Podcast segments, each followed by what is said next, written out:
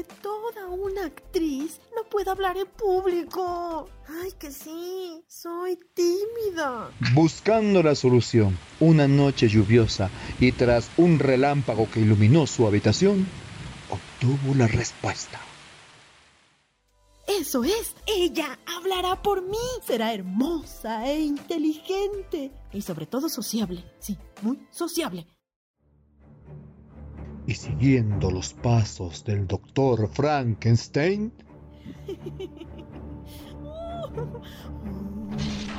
Eso es, eso es, estoy cerca, cerca. Creó a... ¡Ec! ¡Guácala! ¡Está viva!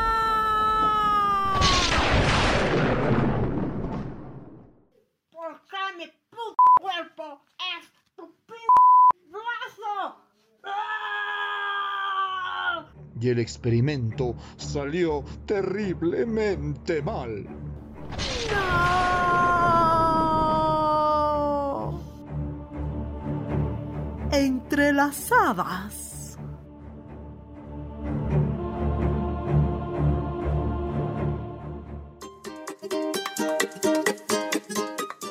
En la rayuela con Sofía Domínguez. Entrelazadas por el teatro. Hola con todos y con todas los apasionados y apasionadas de la vida. Estamos aquí en un programa más de Entrelazadas por el Teatro. Mi nombre es Sofisa. Yo soy de festa, yo soy de festa y estoy aquí. Y les damos la más cordial bienvenida hoy a este nuevo programa. Hola, ¿y qué vamos a ver en este nuevo programa? Vamos a ver sobre el teatro épico, el teatro político de Bertolt Brecht. Oye, ya habías nombrado a este tipo antes. Sí, sí, sí, es un tipo muy importante en la dramaturgia y en el pensamiento del teatro. Oh, vamos, esperemos que sea interesante y divertido, porque si no yo aquí me voy a aburrir. No, pues claro que es interesante y divertido. ¿Por qué crees que lo traigo al programa? Bueno, eso tiene bastante lógica. Pues entonces, pues, mm, bueno, buenos días, bienvenidos ya a todo eso. Ya, y ya vamos al tema. Ahora lo importante, el tema.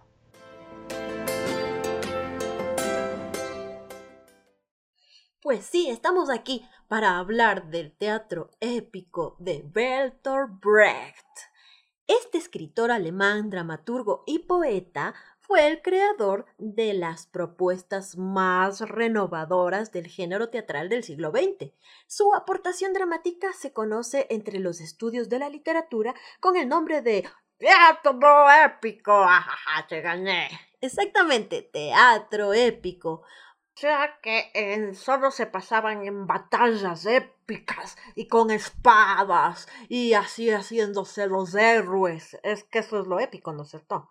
No, en realidad aquí lo llaman épico porque se trata de un teatro didáctico y político con el que se pretende concientizar al público de la necesidad de transformar la sociedad y hacer eso es algo épico. Ah, casi como una batalla. Sí, sí, es un... Creo que es una batalla más importante, más difícil que la de espaditas, ¿verdad? Sí, tal vez sí. Bueno, sigue, sigue. Sus ideas avanzadas, influenciadas por las teorías marxistas, se verán reflejadas en su literatura, tanto en la producción poética como, y especialmente, en la dramaturgia. Bertolt Brecht denuncia la violencia, la explotación, la represión, la guerra. ¡Wow! ¡Qué genial, qué genial! Oye, ese público se ha de, haber salido así todos llorando, identificado con los personajes de la guerra, ¿verdad? No, de hecho, Bertolt Brecht rompe con todo eso de la identificación. Él propone el distanciamiento o extrañamiento. ¿Qué es pues eso de extra... ¿Qué era extraño? Todos salían con unas muecas raras para que sean extraños. No, no, no, no. El extrañamiento o distanciamiento brechtiano quiere decir que tanto el actor como el público tenían que estar distanciados y no involucrarse sentimentalmente con los personajes. Tampoco los actores. No, tampoco los actores. ¿Para qué? ¿Para qué? Pues para qué. ¿De qué sirve eso? sirve mucho porque él no apelaba a las emociones, sino a la intelectualidad. Quería que el público tenga ese raciocinio sin involucrar los sentimientos que él podían eh, manipular la forma de pensar y así juzgar la situación o al personaje que estaban mirando. Ah, mira. Entonces, ah, ya por ahí va eso de político, ¿verdad? Exactamente. Bueno, porque, o sea, no es que el man se haya inventado el agua tibia, venimos hablando de un montón de teatros que hablan de, de, de temas políticos. Sí, exactamente, desde la antigua Grecia, no se diga la, la comedia del arte que criticaba a las élites, a la burguesía, y tenía un planteamiento y una postura política muy clara. Pero este man, que es el teatro político, que viene a hacerse aquí el sabrosito.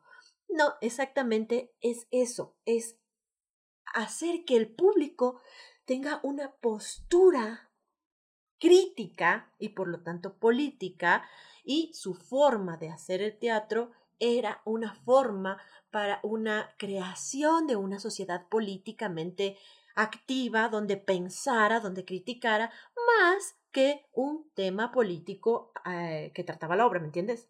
Sí, sí, sí, algo ya entendí, algo ya entendí, más o menos nomás, pero bueno, ya, este, bueno, esperamos que siga entendiendo el... Sigue, sigue, ya. Bueno, seguimos, seguimos.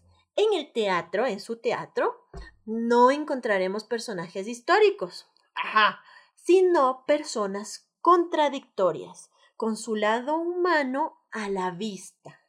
Ah, mira, mira. Además, rechaza el teatro tradicional, porque, según él, busca y consigue que el espectador se identifique con la trama argumental de la obra, lo cual le va a impedir razonar y profundizar en lo que está contemplando. Así lo que dijiste, ¿no es cierto? Que no se involucre.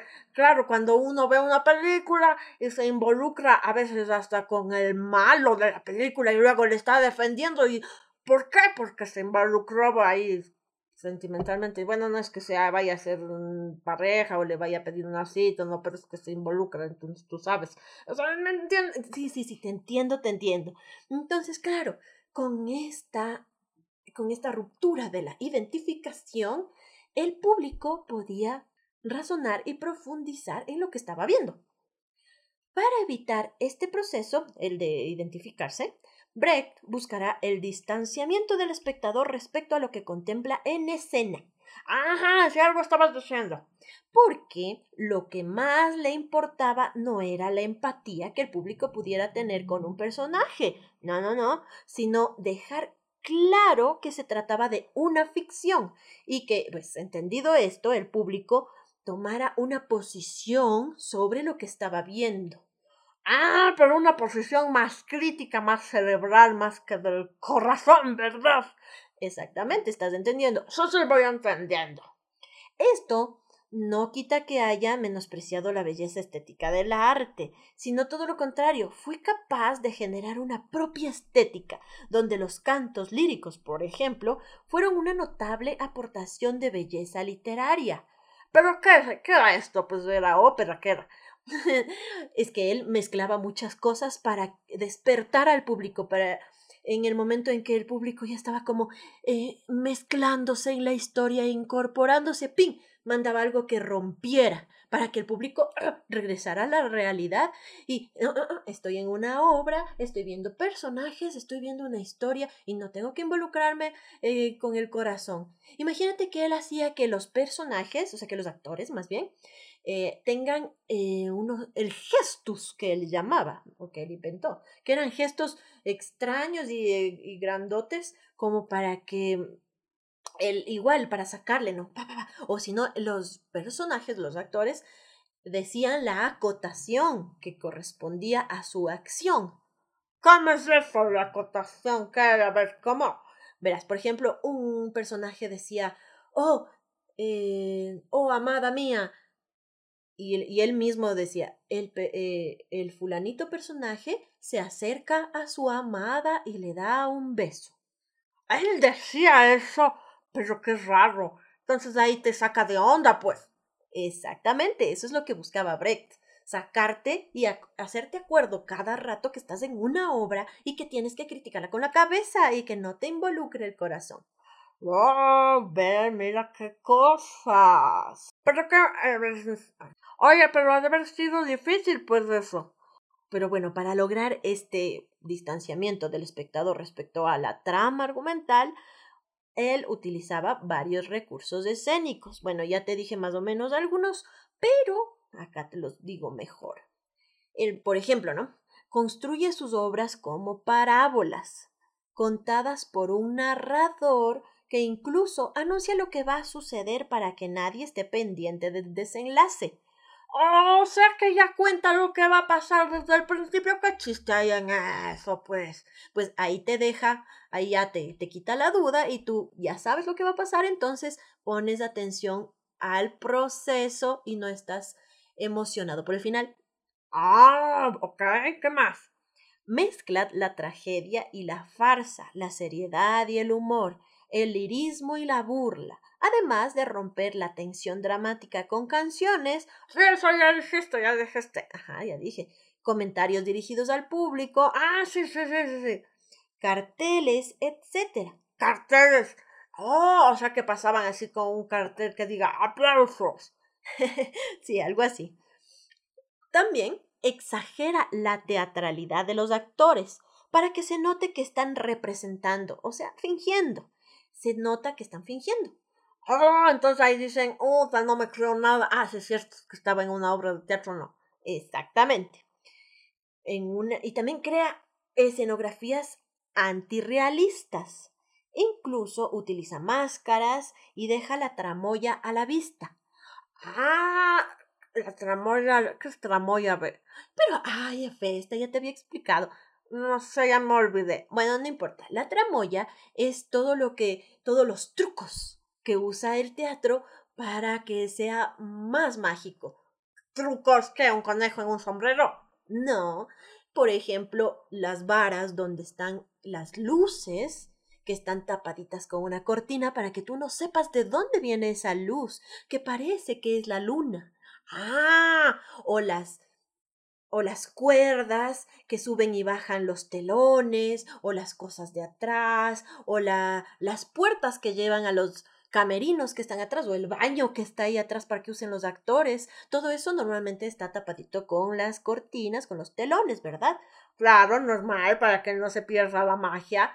Exactamente. Bertolt Brecht deja desnudo el escenario, que se vean las varas, que se vean la tramoya, que se vean las las cuerdas, que se vean las puertas de los camerinos, hasta no importaba que se vea la escenografía botada de otros grupos.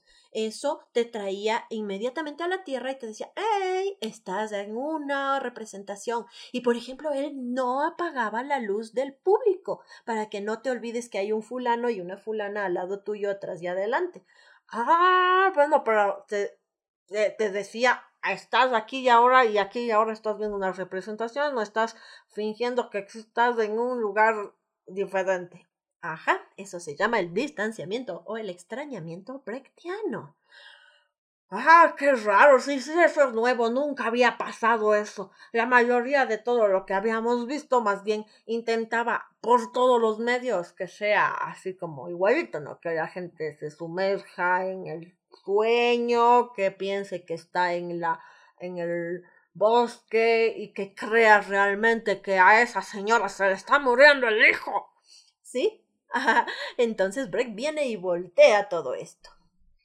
Con sus obras y la técnica teatral empleada, Brecht crea un teatro político a la par que didáctico y ameno. Claro, haber sido balájano porque te involucraba y tú estabas como siendo parte de y no solamente mirando. Sí, invita al público a ver una obra no ficticia, sino real. ¿Cómo pues eso? Claro, o sea, es una ficción. Sí, es una ficción porque están interpretando, pero es real porque está pasando realmente e involucra realmente al público. Ah, mira, mira. Entonces se busca un realismo, pero no es naturalismo, ¿verdad? No pone así las... No, no, no, no, no. De hecho, se va contra todo lo del naturalismo, pero él busca que sea real más que natural. Mira, podría haber sido. Yo hubiera apostado mi cabeza que real y natural es lo mismo, ¿no ve? Pero no. Ah, ah. Y además consigue que se tome una actitud crítica respecto a lo que ha visto en el escenario, distanciándose de lo representado, convirtiendo lo visto en escena en acción y transformación social. Oye, pero este tipo sí que Como que consiguió la panacea, no ve, consiguió realmente lo que los otros buscaban. Sí, un poco sí, porque la gente asumía su, su pensamiento crítico sobre lo que estaba viendo sin involucrar los sentimientos y eso lo hacía más objetivo. Oye, pero también eh, muy objetivo, muy objetivo, pero quita un poco lo humano, ¿no te parece? Mm, puede ser, sí. Oye, bueno, ¿qué te parece si vamos a una musiquita, algún vallenato, algún, no sé, pues algo bueno, como un reggaetón? ¿Qué dices? ¿Qué? Bueno, no, no, no, no, no, no, no. Quita, quita, quita, quítate tú de aquí. Nada de poner tus músicas de extrañas. Ah, pero estás viendo, pues decía un, ay, hasta abajo, hasta abajo, uh, uh, uh, ah, vente soto, tras, tras. Aquí, no. No, no, no, no, cuando hagas tu propio programa, ahí pones tus barbaridades. Ahora les tengo una música muy especial porque es una canción original creada para una obra de Bertolt Brecht. ¿En serio? Esta es una canción creada por Whale para la ópera de tres centavos, para el acto 1. Vamos a escucharla. Es una canción original de 1928 que fue donde se estrenó esta gran obra. Y, eh, oye, dime, dime, dime que esta sea la obra que vamos a oír en Radio Teatro. Sí, exactamente. Esta es la obra que hoy vamos a oír en Radio Teatro. Ay, perfecto, genial. A ver, pon, pon la canción, pon, pon la canción.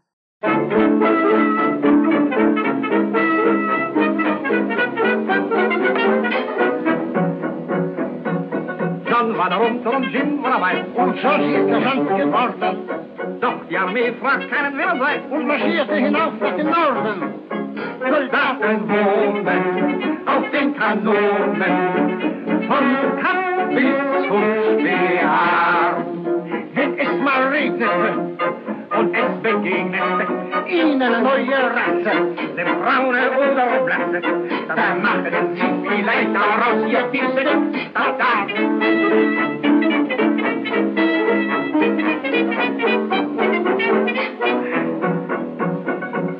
Johnny war der Witze zu wach und Jimmy hatte nie genug Decken. Aber George nahm beide Back an und sagte, wir müssen verrecken. Auf den Kanonen von bis regnete und es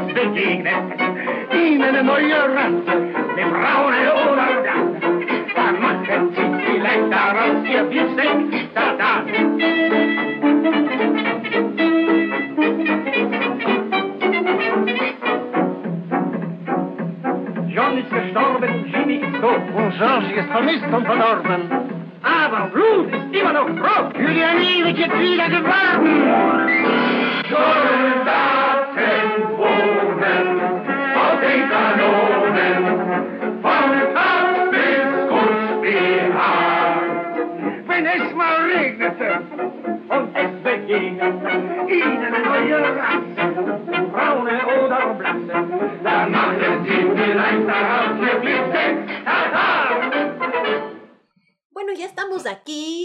vez. ¿Qué te pareció esa canción? Muy interesante, muy interesante. Bueno, pues continuemos. No, espérate, momento. ¿Cómo continuemos? Ahora me toca a mí.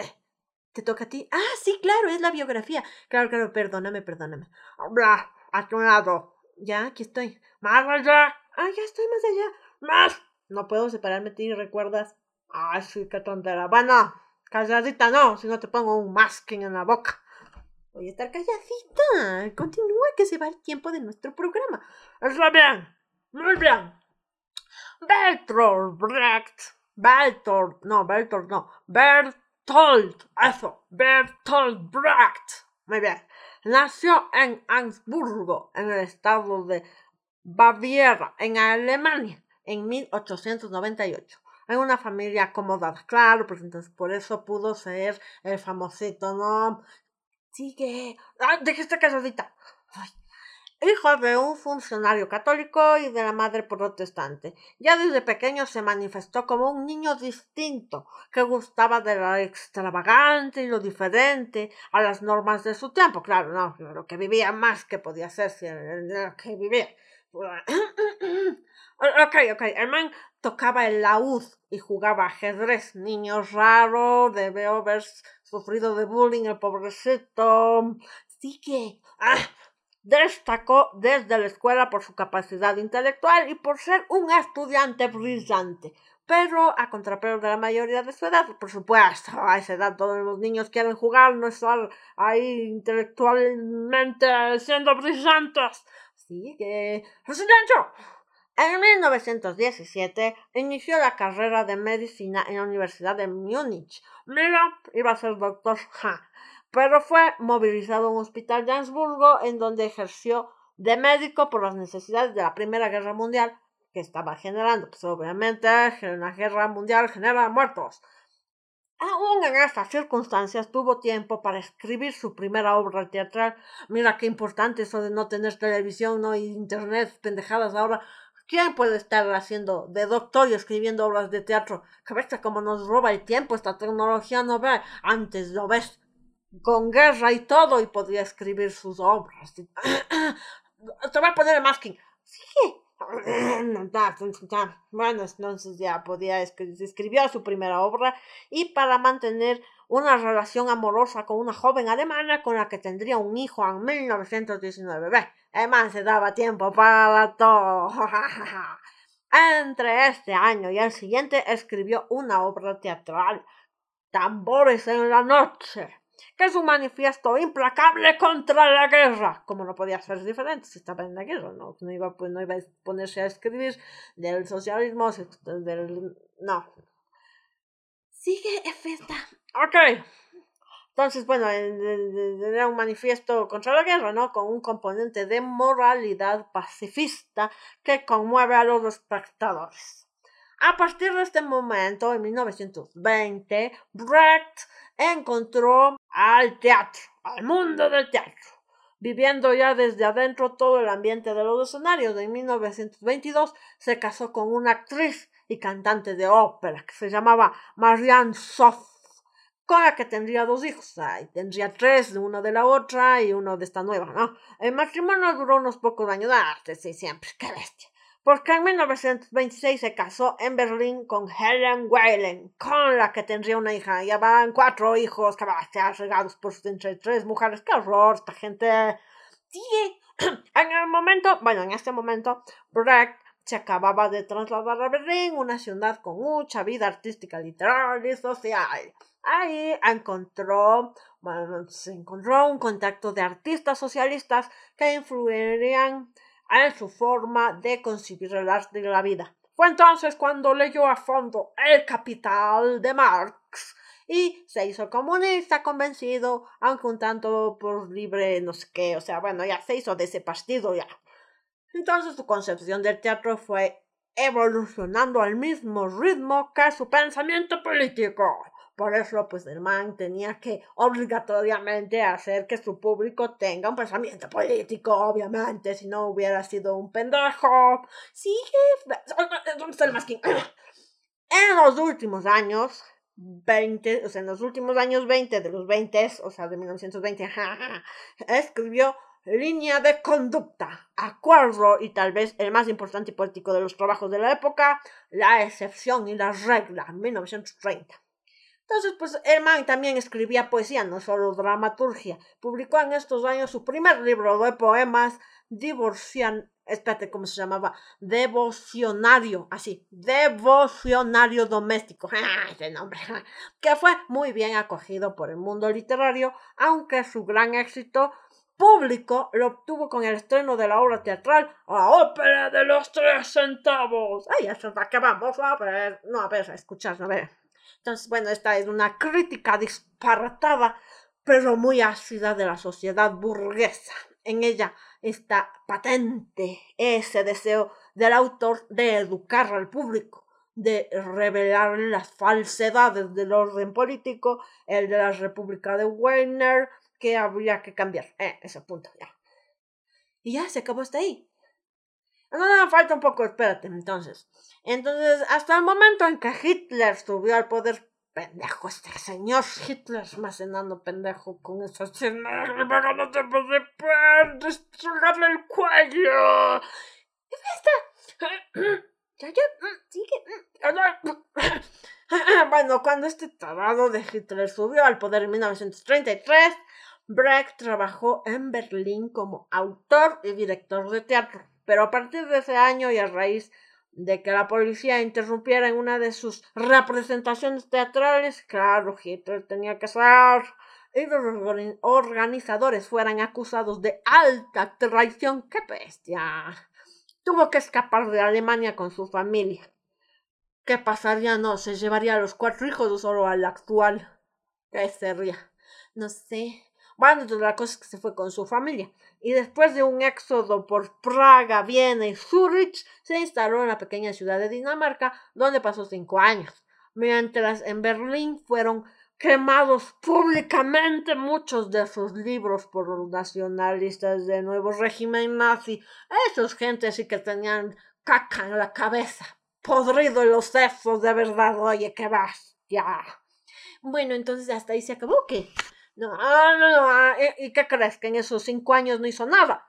Ah, los cinco años de exilio que pasó ahí, donde te dije, fueron muy fecundosos para su producción literaria, pero muy duros como experiencia personal. Bueno, eso no nos importa porque dejó libros por estar fuera de su país. Bueno, y pobrecito, ya que estaba fuera.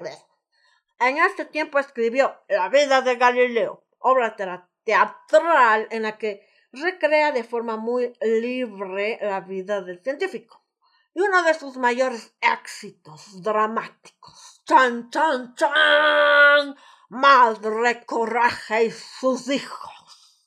Un poderoso alegato contra la guerra, pero sobre todo contra los empresarios grandes y pequeños que la promueven y alimentan para ganar dinero, eso es terrible. A los no les importa que muera la gente con tal de tener plata. Qué bestia la gente como es, no, como es. Sí que. Bueno, entonces ya, entonces no son cierto. También son de esta época el alma buena de Swan. Chota, como se dice, la verdad, Swan Swan algo así, bueno, una cosa, ¿no?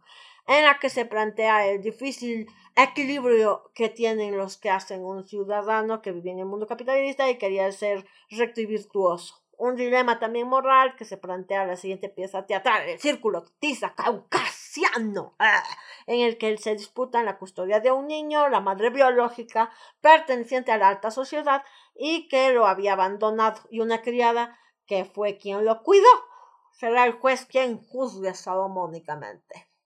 Bueno, entonces, bueno, ahí estuvo, luego se fue a Estados Unidos, y también ahí hizo como que películas, oye, ya me aburrí. Ya te aburriste, se me aburrí. Bueno, ya, entonces se dice que luego Pum Pum hizo más cosas, y se hizo famoso Pum Pum Pum Pum Pum, pa. oye, pero ya termina aunque sea. A ver, a ver, entonces, por razones políticas, en España el teatro de Bertolt Brecht fue absolutamente silenciado. El régimen de Franco censuró cualquier tipo de representaciones de su obra. Ah, sí que funciona, no. Lo que está censurado es lo que en realidad dice la verdad. El régimen de Franco censuró cualquier tipo de representación de su obra, de tal modo que hubo que esperar hasta 1971 para que se representara por primera vez una de ellas. Y ya, entonces luego ya el público se acostumbró a este otro tipo de teatro y ya se fue todo bien. Ya, ya me aburrí. Bueno, ok. Ahora ya quiero oír la obra. Ya, ya vamos a oír la obra después de esta pausa. No, ninguna pausa. Sí, ya viene la pausa. No, no, ya viene la pausa.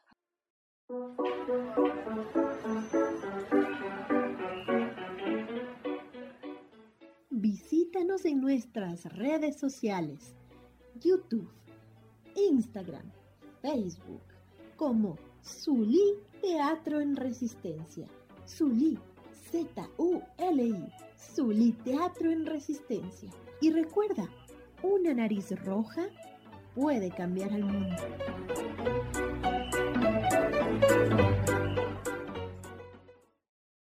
Música, danza, teatro artes plásticas. El arte es una de las expresiones más especiales del ser humano. Aprender artes es darte la oportunidad de descubrir esa capacidad única que tienes tú para crear. Artenova es la escuela de formación donde aprenderás a redescubrir tus capacidades a través de las artes. Ven y estudia con nosotros. Más información al 099 25 87 62 o visítenos en nuestras redes sociales como Artenova Escuela. Así como no puedes aprender a nadar en un folleto, al teatro se lo actúa.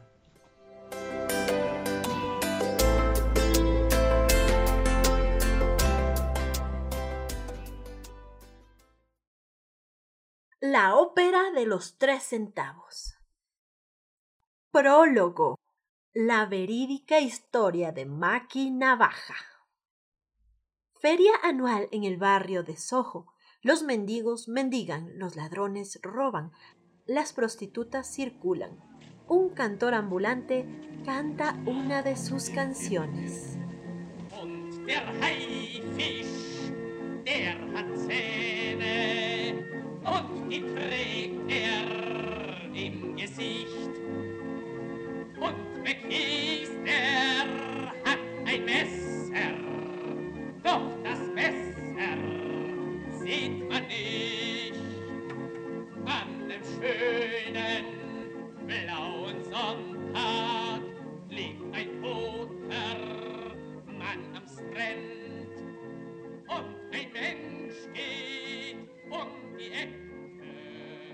Los caimanes tienen dientes que no tratan de esconder, pero Maki no nos muestra su navaja, bien lo sé.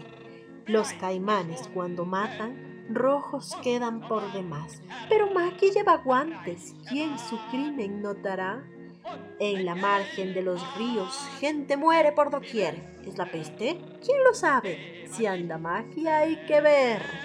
En un día de verano, un cadáver se encontró. Nadie supo de esa muerte, solo Maki se enteró. Samuel Meyer y otros ricos, nadie sabe dónde están.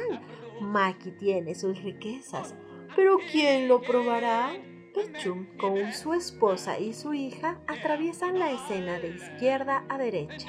Jenny Towell fue encontrada con herida de puñal. Quien su muerte produjera, solo Maki lo sabrá. Y de glite carruajero, ¿sabe alguien qué decir? Hace tiempo no lo veo, dice Maki sin mentir. Y el incendio donde un niño hace días pereció ¿Sabe usted quién lo produjo? No lo diga, Maki no. Y la viuda jovencita, cuyo nombre saben bien, despertóse ya violada. Maki, ¿cómo pudo ser? Estallido de risas entre las prostitutas. De un grupo se desprende un hombre y se aleja rápidamente, atravesando toda la plaza. Jenny, la de los bodegones. ¡Ese era máquina baja! Acto primero. Para contrarrestar el endurecimiento de los corazones humanos, el comerciante Pechum había abierto un negocio, en el cual los más miserables entre los miserables podían procurarse un aspecto capaz de conmover los corazones más recalcitrantes. La ropería para mendigos de Jonathan Jeremías Pachum. Coral matutino de Pachum. Despierta, oh vil pecador, comienza tu diario vivir, demuestra tu pícara acción, que Dios sabrá hacerte sufrir. Entrega tu hija, rufián, y vende tu hermano también. ¿No existe un Dios para ti? Verás en el juicio final. Pachum, al público. Hay que encontrar algo nuevo. Mi negocio es demasiado difícil, pues mi negocio consiste en excitar la compasión humana. Es verdad que hay algunas cosas que estremecen al hombre, unas pocas cosas, pero lo malo es que apenas aplicadas unas cuantas veces ya no surten efecto, porque el hombre tiene esa tremenda capacidad de hacerse insensible en cuanto lo desea. Ocurre, por ejemplo, que un hombre que ve a otro hombre en una esquina exhibiendo el muñón de su brazo, la primera vez por el susto le da diez peniques, la segunda vez solamente cinco, y la tercera vez lo entrega sin complicaciones a la policía. Lo mismo ocurre con los remedios espirituales. Desde lo alto del escenario baja un cartel que dice Dar es más hermoso que recibir. ¿Para quién sirve lo más hermoso? Lo más inflamados proverbios pintados sobre los atractivos carteles, si se gastan con tanta rapidez. En la Biblia hay cuatro o cinco proverbios capaces de conmover el corazón, pero en cuanto se acaba su eficacia, uno se queda en la calle. Miren, por ejemplo, este. Dad y os será dado. Hace apenas tres semanas que está colgado aquí y ya está gastado. Hay que ofrecer siempre algo nuevo, hay que hurgar más en la Biblia. Pero ¿hasta cuándo será posible? Llaman a la puerta. Pechum abre y entra un joven llamado Filch. ¿Es usted el propietario de la empresa? Eh, ¿El protector del mendigo? Me lo han recomendado. Estos sí que son proverbios. Esto sí que es un capital. Dígame, ¿tiene una biblioteca entera de estas cosas? Esto es diferente. Uno como yo, ¿Cómo quiere que se me ocurra sin instrucción? ¿Cómo quiere que progrese mi negocio? Pechum. Eh, ¿Su nombre? Flitch.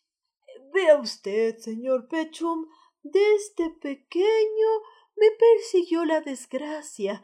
Mi madre era una borracha, mi padre un jugador. Desamparado desde mis primeros años, careciendo hasta de mano amorosa de una madre, me fui hundiendo cada vez más en el pantano de la gran ciudad. Jamás conocí cuidados paternales, ni a los beneficios, ni a un lugar acogedor. Y aquí me ve usted. Aquí lo veo. Exento de medios, presa fácil de mis bajos instintos como un casco a la deriva, etcétera, etcétera. Sí, sí, sí. Y ahora dígame, estimado casco a la deriva, ¿qué distrito declama usted esa fábula de niños? Eh, ¿Cómo, señor Pachum? Porque eso lo interpreta en público, ¿verdad?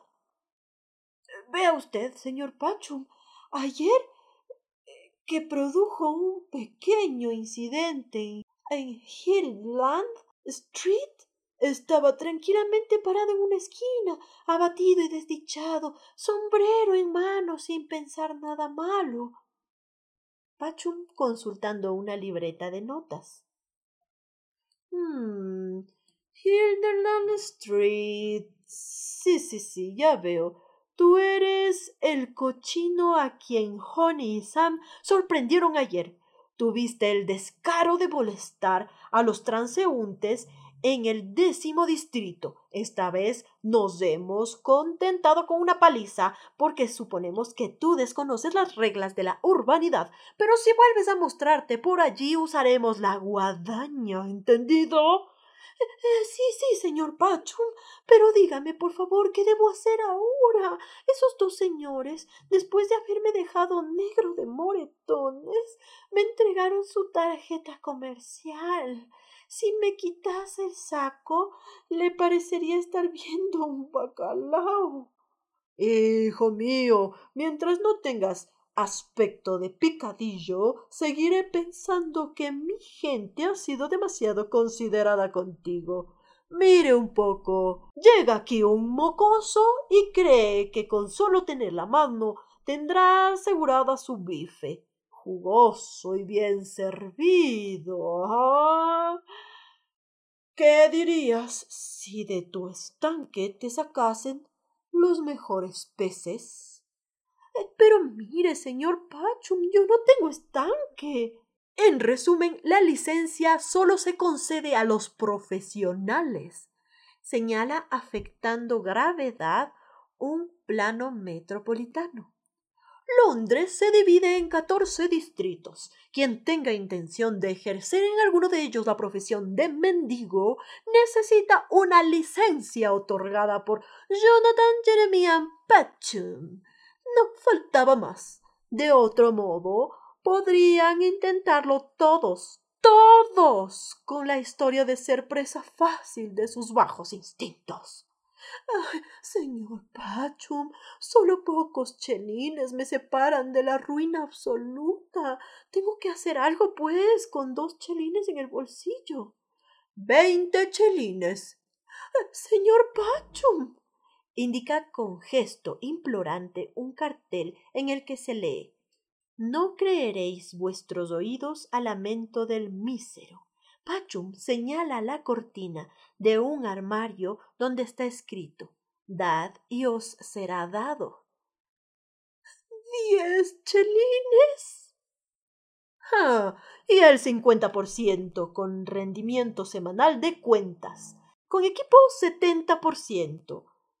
¿Y en qué consiste el equipo? Eso, eso lo decide la empresa. ¿Y en qué distrito podría ser admitido? Mm, Baker Street 214. Sí, allí hasta el más barato, solo el 50% incluido el equipo. Sírvase. Paga. Su nombre. Ah, Carlos Filch. Está bien, grita. Señora Patchum. Entra la señora Patchum. Este es Filch, número 314, distrito Baker Street. Yo mismo haré la inscripción en el registro. Naturalmente, querrá empezar el trabajo enseguida, antes de los festejos de la coronación, la única época en que se puede ganar algo. Equipo C. Descorre la cortina de un armario y aparecen cinco maniquíes de cera. Estos son los cinco prototipos de la miseria, que tienen la facultad de conmover el corazón humano. Su vista provoca en el hombre ese estado de ánimo antinatural en que se muestra dispuesto a soltar dinero. Equipo A. Víctima del intenso tránsito. El alegre paralítico siempre de buen humor. Siempre despreocupado, el efecto se aumenta con un muñón. Equipo B. Víctima del arte bélico. El insoportable hombre del tembleque. Horroriza a los transeúntes. Trabaja mediante el asco. El efecto se mitiga merced a las condecoraciones al valor. Equipo C. Víctima del desarrollo industrial. El ciego digno de compasión, o sea, la alta escuela de la mendicidad. Lo imita caminando vacilante hacia Filch.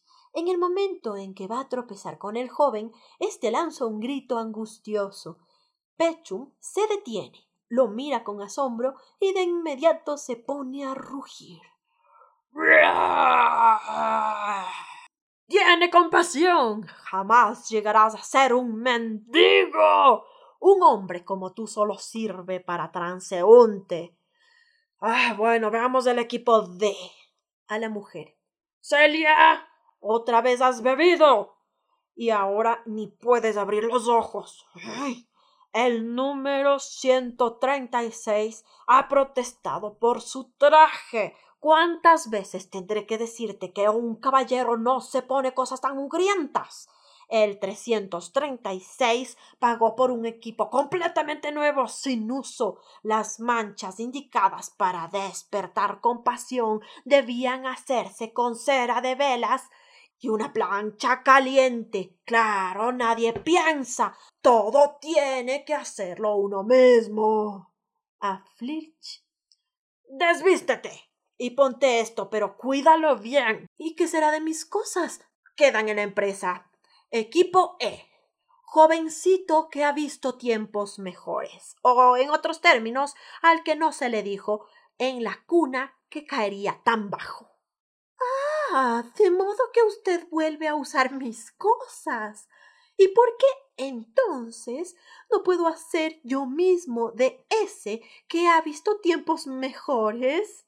Porque, querido mío, si muestras tu verdadera miseria, nadie te creerá. Si te duele la barriga y lo dices, solo eres repugnante. Además, pregunta menos y ponte enseguida estas cosas. ¿No le parece que están algo sucias? Después de una penetrante mirada de Pechum, eh, perdóneme, se lo ruego, perdóneme. Señora de Pechum. Muévete un poco, muchacho. No voy a estar aquí teñiéndote los pantalones hasta Navidad. Filch, de pronto con violencia. Ah, pero los zapatos no me los quito de ningún modo. Antes renuncio a todo son el único regalo de mi pobre madre, y nunca, nunca jamás, por más bajo que pueda caer. Déjate de historias. Sé perfectamente que tienes los pies mugrientos. ¿Y cómo quiere que me lave los pies en pleno invierno? La señora Pechum conduce a Filch detrás de un biombo, luego vuelve a primer plano izquierda y plancha estearina sobre un traje. Pecho. ¿Dónde, ¿Dónde está tu hija? Eh, Polly está arriba. Dime, uh, ¿volvió ayer ese tipo? Ese que siempre viene cuando yo no estoy en casa. Ay, no seas tan desconfiado, Jonathan. Es un gentleman, distinguidísimo el señor capitán, y siente mucha simpatía por nuestra Polly. Ah, y si aún crees que tengo dos dedos de frente, descuenta que también Polly le ha echado el ojo. Celia, estás despilfarrando nuestra hija como si yo fuera millonario. ¿Acaso quieres que se case? ¿Te parece que este negocio iría adelante una sola semana más si estos asquerosos clientes no viesen otra pierna que las nuestras? Un novio. De inmediato nos tendría en sus garras. Así nos tendría así. ¿Crees que nuestra hija en la cama sabrá tener la boca cerrada mejor que tú?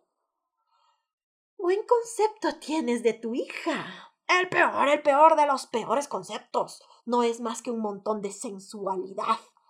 De ti no lo habrá heredado casarse. Mi hija debe ser para mí lo que el pan es para el hambriento. Ojea la Biblia. Hasta la Biblia lo dice. Pero no sé muy bien dónde casarse. Después de todo, es una de las peores porquerías. Ya le quitaré yo de la cabeza eso de casarse. Jonathan, eres simplemente un ignorante. Ignorante. ¿Cómo se llama ese capitán? Bueno, todos lo llaman capitán. De modo que ni siquiera le has preguntado el nombre. Muy interesante. ¿No pretenderías que fuésemos tan groseros como para pedirle los documentos, siendo él tan gentil al invitarnos a las dos a una reunión danzante en el Hotel del Pulpo? ¿Dónde? En el Hotel del Pulpo. Capitán, Hotel del Pulpo. A ver, a ver, a ver. Y en lo que respecta al trato, siempre nos ha tratado a mi hija y a mí con guantes. De modo que con guantes. Sí, y además él siempre lleva guantes, guantes blancos de cabritilla guantes blancos y bastón con empuñadura de marfil y polainas y zapatos de charol y aire de dominador y una cicatriz en el cuello. ¿Cómo es que ya lo conoces? Filch, escurriéndose por detrás del biombo. Señor Pachum, ¿no podría darme algunas indicaciones? Soy partidario de las cosas hechas con método. No soporto las improvisaciones. ¿Quiere el método ese? Pachum, va a ser de idiota. Vuelve esta tarde a las seis y te enseñaré todo lo que necesitas. ¡Márchate, márchate! Muchas gracias, señor Pachum, muchas gracias. 50% y ahora te diré quién es el caballero de los guantes. Es máquina baja. Corre escaleras arriba hacia la habitación de Polly. Por el amor de Dios, máquina baja, Jesús, ven, dulce Jesús, en nuestro huésped. Polly, ¿dónde está Polly? Pachum descendiendo lentamente las escaleras. Polly, Polly no ha vuelto a su casa. Su lecho está intacto. Entonces, seguro que se fue a cenar con el comerciante de lana. Seguro que sí, Jonathan. Quiera Dios que haya sido el comerciante de lanas. Pachum y su esposa se ubican delante del telón y cantan. Luz dorada. Se ilumina un organito. Desde lo alto bajan tres lámparas sostenidas por un varal y un cartel que dice canción del en vez de.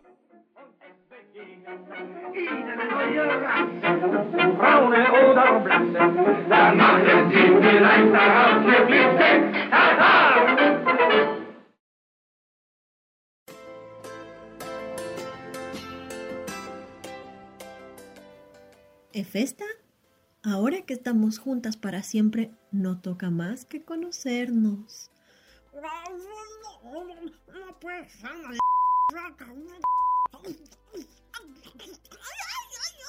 No puede ser una ¡Deja de morderme! No puedes separarte de mí ni yo de ti, entiéndelo. Ay, está bien, está bien, pero no confío en ti.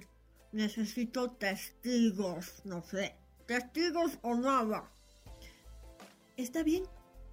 Ellos, ustedes serán nuestros testigos. Así que no pueden faltar a la siguiente cita para aprender más de este maravilloso mundo. Creo que necesito testigos también. Realmente no pueden faltar al siguiente programa.